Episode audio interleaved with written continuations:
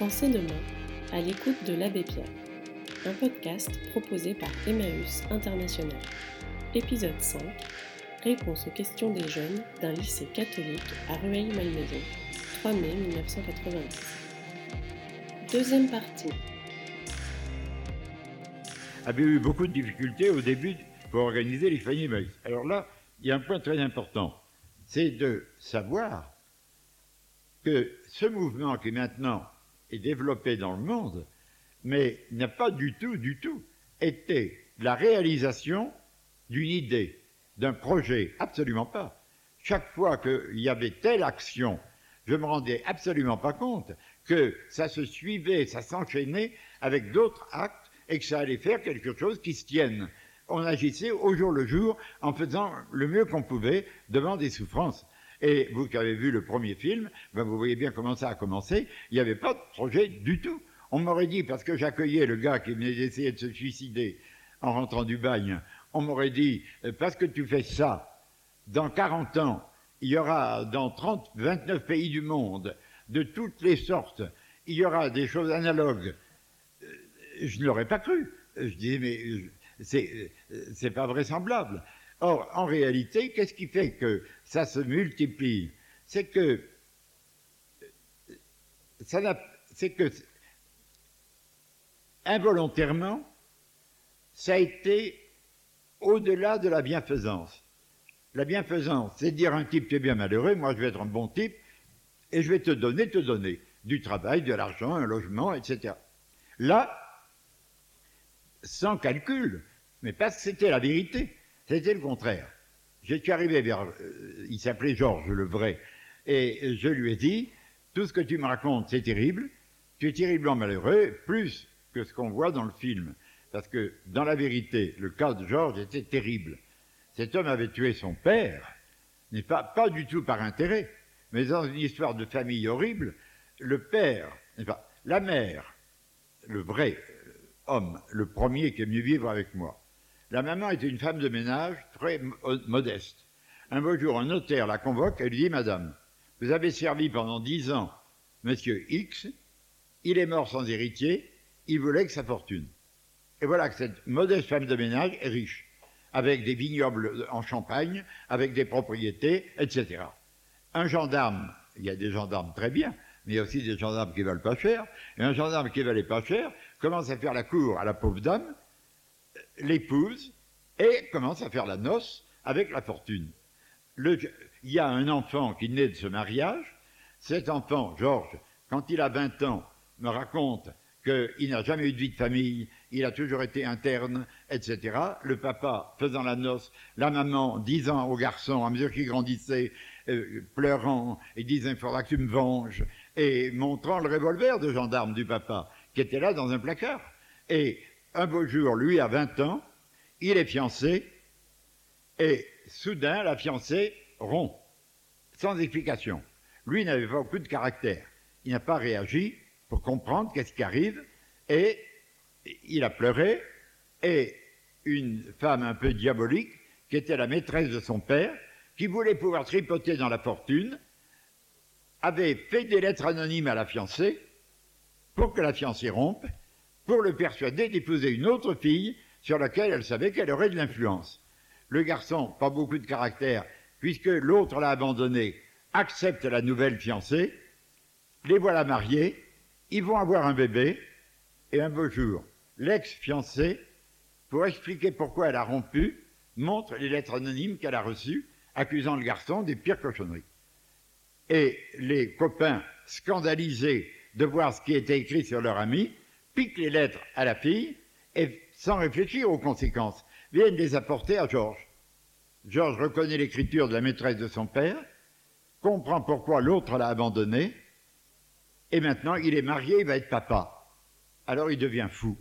Désespéré, il prend le revolver pour aller tuer la femme qui avait fait les lettres anonymes. Il l'a blessée, mais le papa était dans la pièce voisine, s'est précipité, c'était une arme automatique, il ne savait pas s'en servir. Le père a reçu les derniers coups, la femme blessée, le père tué. Le pire des crimes, parricide, travaux forcés à perpétuité.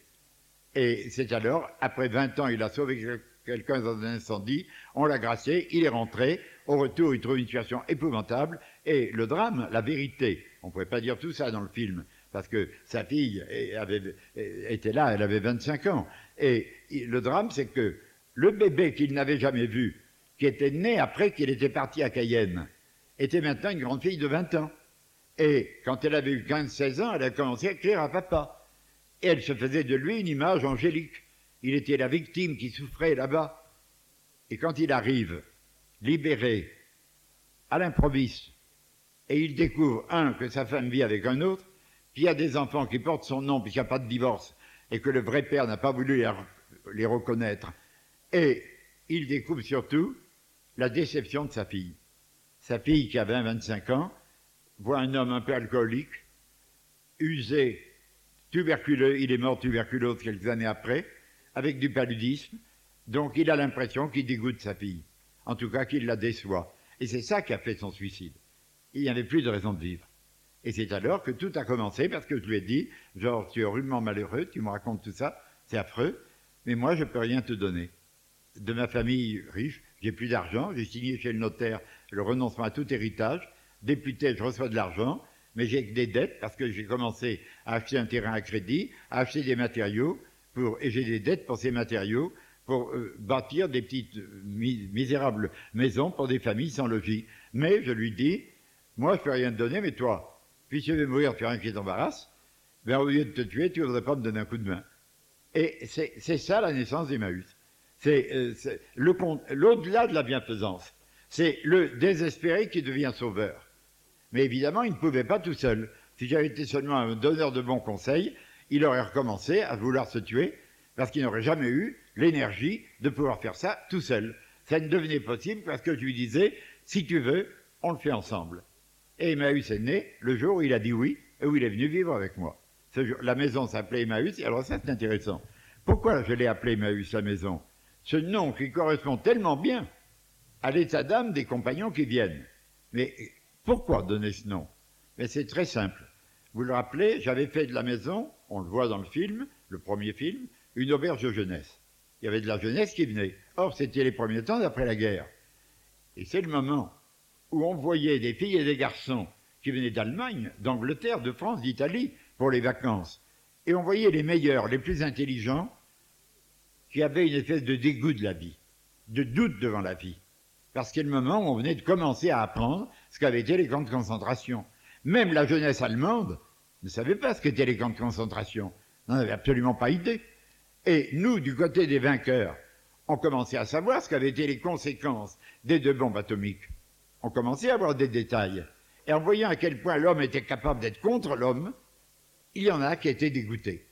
Et c'est alors qu'un jour, en lisant l'évangile d'Emmaüs, j'ai pris une planche, un pot de peinture, j'ai écrit Emmaüs, j'ai accroché à la porte de la maison, et j'ai commencé à parler de ce que j'appelle la désillusion enthousiaste. Pas la désillusion être sceptique, blasé, mais moins multiplié par moins qu'égale plus. La sortie de l'illusoire. Et enthousiaste, pas dans le sens d'être exalté, mais dans le sens étymologique, les mots grecs en, théos, l'âme qui devient un, en, avec l'éternel amour, théos, Dieu. Et l'enthousiasme, c'est ça. Et alors je disais à ces jeunes, regardez les disciples d'Emmaüs, ils avaient cru en Jésus, mais dans l'illusion. Ils pensaient qu'il venait rétablir la royauté de David. Le dimanche des Champs-Élysées, le, dimanche des rameaux, pour eux, ils s'imaginaient que c'était la descente des Champs-Élysées le jour de la libération. C'était la victoire.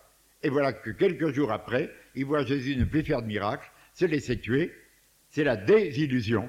Et les disciples d'Emmaüs c'est des disciples qui fichent le camp parce qu'ils ont peur que la police poursuive tous les disciples de Jésus. Et là, c'est dans le film que vous venez de voir, c'est une des scènes les plus belles où, et, où Raoul, Robert Hirsch est le meilleur. lorsque le type qui fait l'idiot, alors il faut être très intelligent acteur pour faire l'idiot, le type qui fait l'idiot en disant mais qu'est-ce que ça veut dire Emmaüs? Et puis Robert Hirsch va dire mais tu comprends pas, et l'autre qui dit euh, t'as rien du tout. Et, et, Robert Dunant lui expliquait l'espoir. Tu comprends pas ça. C'est un des plus beaux moments, certainement. Et j'avais choisi ce nom pour dire, eh bien, vous vivez la désillusion, mais c'est le préliminaire qui rend possible la rencontre du Christ avec les disciples. sans illusion, dans le réel et l'enthousiasme avec lequel ils vont, n'ayant plus peur de rien, en pleine nuit, quitter le village d'Emmaüs, l'auberge, et rentrer dans Jérusalem pour aller crier L'amour est vainqueur de la mort, Jésus est vivant, Jésus est ressuscité. Voyez-vous. Voilà pourquoi j'avais donné ce nom d'Emmaüs. Et qui allait, je l'avais donné sans savoir les désespérés qui allaient venir, je l'avais donné parce que je voyais le coup de cafard de la jeunesse. Et après, il, s'est révélé que c'était un nom extraordinairement bien adapté pour répondre exactement à, l'état d'âme de tous ceux qui venaient là. Et alors vous me demandez les difficultés les plus grandes. Bien, la difficulté la plus grande pour moi, ça a été euh, gosse de riche, n'ayant jamais vu la misère, ça a été de comprendre la psychologie de ses compagnons qui arrivaient chacun avec le poids de leur malheur. Et il a fallu du temps pour que euh, je les comprenne et que je m'adapte bien et qu'on prenne des décisions comme par exemple l'abstinence de toute boisson alcoolisée, parce que sur 20 types qui ont eu des malheurs dans leur vie, il y en a toujours un ou deux qui ont été entraînés à noyer leur chagrin dans l'alcool, dans le vin, et pour lesquels le médecin m'expliquait, rien que l'odeur de l'alcool, pour ceux qui sont gravement atteints, même après une cure de désintoxication, rien que l'odeur peut déclencher en eux un besoin irrésistible d'aller boire. Et c'est pour sauver quelques copains, sur les indications que donnaient les médecins, qu'on a pris la, règle dans les communautés d'avoir le meilleur possible, bien nourri, mais jamais plus de boissons alcoolisées. Et même quelques-uns, moi je l'ai fait maintenant, prenant l'engagement, même à l'extérieur, d'être complètement abstinent. Pour moi, depuis 7 ou 8 ans, je ne bois plus jamais aucune boisson alcoolisée et le matin, à la messe, je ne fais que tremper les lèvres dans le calice euh, avec très peu et, jamais, euh, même en famille, même chez des amis, je n'accepte. Euh, je vous donne un petit truc. Si un jour vous connaissez des gens qui ont ce problème et qui veulent prendre cette position, ben le truc, quand on est chez des amis, c'est dès qu'on arrive à table, même s'il y a plusieurs verres, de remplir les verres avec de la flotte. Après, on vous fiche la paix parce que les, gens euh, bien aimables veulent vous pousser, mais allez un petit coup, etc. Bon, ben, si même dans la coupe de champagne, j'ai mis de la flotte, euh, les gens après n'insistent pas et, vous fichent la. Bien. Et alors, euh, ce que j'ai trouvé plus c'est ça? à propos du film, est-ce que j'ai participé au tournage? Alors, je vous ai expliqué. alors, alors plus de joie que de déception, ben, je vous dirais on a de, vraies déceptions que dans la mesure où on a des illusions.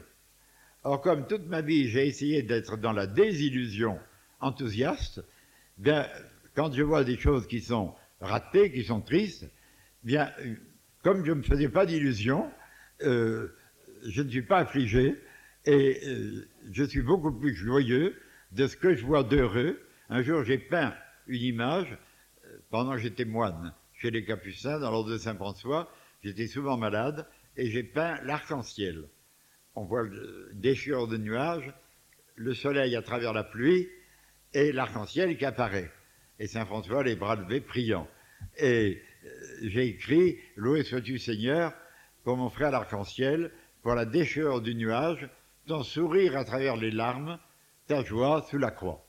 Et euh, donc, en fait, j'ai plus de joie que de déception. Il y a un endroit, je ne sais plus où c'est, où vous avez demandé qu'est-ce qui avait été le, le, plus, le plus dur, le plus difficile. Alors là, je vais vous dire quelque chose qui va vous épater, mais euh, je cherche, si je trouve exactement. Euh, pourquoi avoir choisi le nom d'Emmaüs? Ça, c'est vu. Euh, vous trouvez-vous la force en verre après Le message d'aujourd'hui. Alors, combien y a-t-il chez d'Emmaüs? Actuellement, il y a 300 et quelques communautés dans 29 pays. En France, il y a un peu plus de 100, je ne sais pas exactement, euh, communautés et environ 4000 compagnons en France.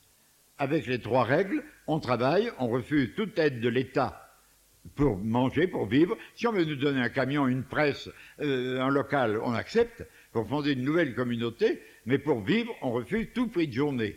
C'est la première dignité regagnée. Le pain qu'on mange, on l'a gagné par le travail. La deuxième règle, on partage. Le costaud qui peut porter des tonnes, rapporter beaucoup, n'a pas plus pour ses vacances le dimanche, etc., que le petit vieux qui ne peut que balayer. Et troisièmement, on veut travailler plus que ce qui nous suffirait pour pouvoir, nous qui étions humiliés, des gens de trop marginaux, nous payer le luxe de donner. L'année dernière, les un peu moins de 4000, après avoir vécu, payé la sécurité sociale, payé les congés, ont pu donner près d'un milliard de centimes pour de nouvelles fondations en France ou dans d'autres pays du monde. Presque un milliard de centimes, n'est-ce pas Par le travail à partir des ordures de la société, voyez-vous? Alors, est-ce qu'il y a une hiérarchie? Euh, Bien sûr, c'est pas possible que quelque chose qui a pris tant d'ampleur, 80, 100 communautés à travers la France, une HLM qui a bâti 9000 logements, 50 comités, euh, 100, 100 communautés, mais qui font dans les loisirs, avec des retraités ou avec des jeunes volontaires, le même travail, tout ça, c'est pas possible, ça repose sur moi. Alors il y a maintenant un manifeste universel d'Emmaüs qui doit être inclus dans les statuts de toutes les associations qui veulent être membres du mouvement. Il y a une assemblée mondiale tous les quatre ans. Il y en a une la première en Suisse, à Berne, la deuxième à Montréal au Canada, la troisième à Paris, la quatrième au Danemark, la cinquième, euh, en, la sixième a été en Italie et la cinquième, je ne me rappelle plus, et la sixième vient de se dire en Italie, et il y a deux ans. Puis alors, il y a un conseil, on a partagé le monde en neuf régions, il y a un conseil d'une trentaine de membres qui se réunit tous les deux ans, il y a un comité exécutif qui se réunit tous les deux mois. Ce matin, le président international m'a téléphoné pour des problèmes au Bénin, en Afrique, pour des problèmes au Brésil, et euh, on se garde en contact, mais je ne, vais, pas à toutes les réunions, je ne viens que quand vraiment ils insistent, parce qu'ils veulent que je puisse les aider, et je suis bien là où je suis à Saint-Mandry, parce que c'est pas trop loin de Paris, si quelqu'un a besoin de me voir, on peut faire l'aller-retour dans une matinée et travailler une heure ou deux avec moi, il faut deux heures d'autoroute, n'est-ce pas? Et c'est quand même assez loin pour qu'on vienne pas m'embêter pour tous les détails. Alors c'est une très bonne solution euh, pour euh, euh, faire une transition en attendant le jour où le bon Dieu m'appellera pour les grandes vacances. Alors qui y aura-t-il après moi? Mais il n'y a pas de problème. Ils, voteront entre eux, ils choisiront ce, celui qui leur semblera le plus capable. Alors, je ne sais pas, je trouve par l'endroit où vous vous demandiez qu'est-ce qui vous avait été le plus, le plus difficile. Oui, euh, ça va vous épater, mais j'ai beaucoup réfléchi. Devant cette question, qui a été le plus difficile? Je, je, ne savais pas. Et finalement, euh, je cherche, je vais trouver à lire la phrase. Bon, ça n'a pas beaucoup d'importance. Euh, en réfléchissant bien, je n'arrivais pas à trouver, et finalement, le plus difficile de toute ma vie, ça a été il y a 27 ans, de m'être trouvé dans un bateau qui, la nuit, a brûlé, a coulé. Il y a eu 80 morts. Dans les journaux, on avait commencé à dire que l'abbé Pierre était parmi les disparus. Puis on m'a retrouvé vivant et on m'a réanimé. Mais certainement que le moment le plus dur pour moi de ma vie, ça a été, comprenez bien ce que je vais dire, ça a été de n'être pas mort. Ça a été de me préparer à mourir, de, de demander pardon de tous les péchés de ma vie, euh, puis de penser avec une tristesse que en Argentine, au Chili, au Pérou, il y avait des amis qui m'attendaient et que je ne pourrais pas les aider. Mais après cela, une espèce de paix merveilleuse. Quand j'ai perdu, je me suis évanoui. Et quand j'ai perdu connaissance, croyant vraiment que je mourrais, je voyais, des, je voyais des gens autour de moi qui mouraient. Et la dernière pensée que j'ai eue, merveilleuse, c'était une joie, pensant, quand on avait essayé pendant sa vie de mettre sa main dans les mains des pauvres, au moment de mourir, c'est pas possible de ne pas trouver la main du bon Dieu dans son autre main. Cette image m'a rempli le cœur pendant le temps où euh, je me rappelle très bien que je me suis évanoui une première fois, puis j'ai re retrouvé connaissance, et après, j'ai reperdu connaissance, et certainement, il s'est bien écoulé cinq heures. On avait de très mauvais matériel, mais on avait des blocs de liège, comme ceinture de sauvetage. Et ces blocs de liège ont suffi à me tenir la tête en dehors de l'eau. Et euh, je pense qu'on a dû me retirer vers 11 heures du matin parce que c'est l'heure où ma montre a été cassée. Donc probablement elle a tapé contre le rubber, il y avait beaucoup de brouillard, c'était au mois de juillet, qui dans le sud est l'équivalent du mois de janvier. L'estuaire des Rio de la Plata, c'est trois fois grand comme la Manche, n'est-ce pas? C'était vraiment comme si on était déjà dans l'océan. Et je pense que c'est quand on m'a retiré de l'eau, et après on m'a dit qu'on m'avait mis d'abord avec les morts euh, à fond de cale du petit bateau argentin, un escorteur de guerre qui était venu pour nous repêcher.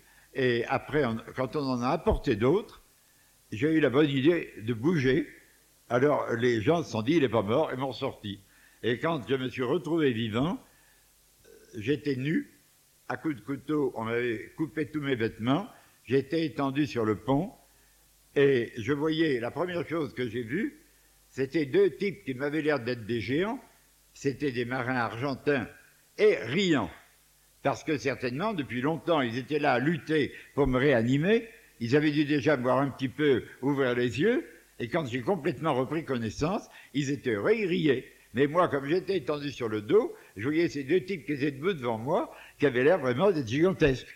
Et bon, ça, c'était pas grave. Mais ce qui a été atroce, c'est que, aussitôt que des gens erraient sur le pont, et quand on m'a reconnu, on m'a couvert d'une couverture, bon, et j'ai vu arriver des hommes, des femmes, des enfants, sanglotants, et il y en a que j'avais vu la veille au moment où on allait quitter Montevideo, et, et qui étaient venus, des parents me demander de bénir leurs enfants, de signer une image, des gens qui m'avaient reconnu, et, et je les voyais venir pleurant. Je me rappelle entre autres une dame qui vient éclatant en larmes, et elle m'avait dit la veille au soir, au moment de partir, elle était avec son mari, et elle m'avait dit, Père, priez bien pour nous, parce qu'on était brouillés, on avait divorcé, on a des enfants, et on venait de se réconcilier, de redécider de retrouver une vie de famille normale, et on faisait ce voyage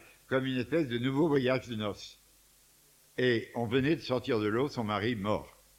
C'était affreux. Ça a été certainement le moment le plus, douloureux de ma vie.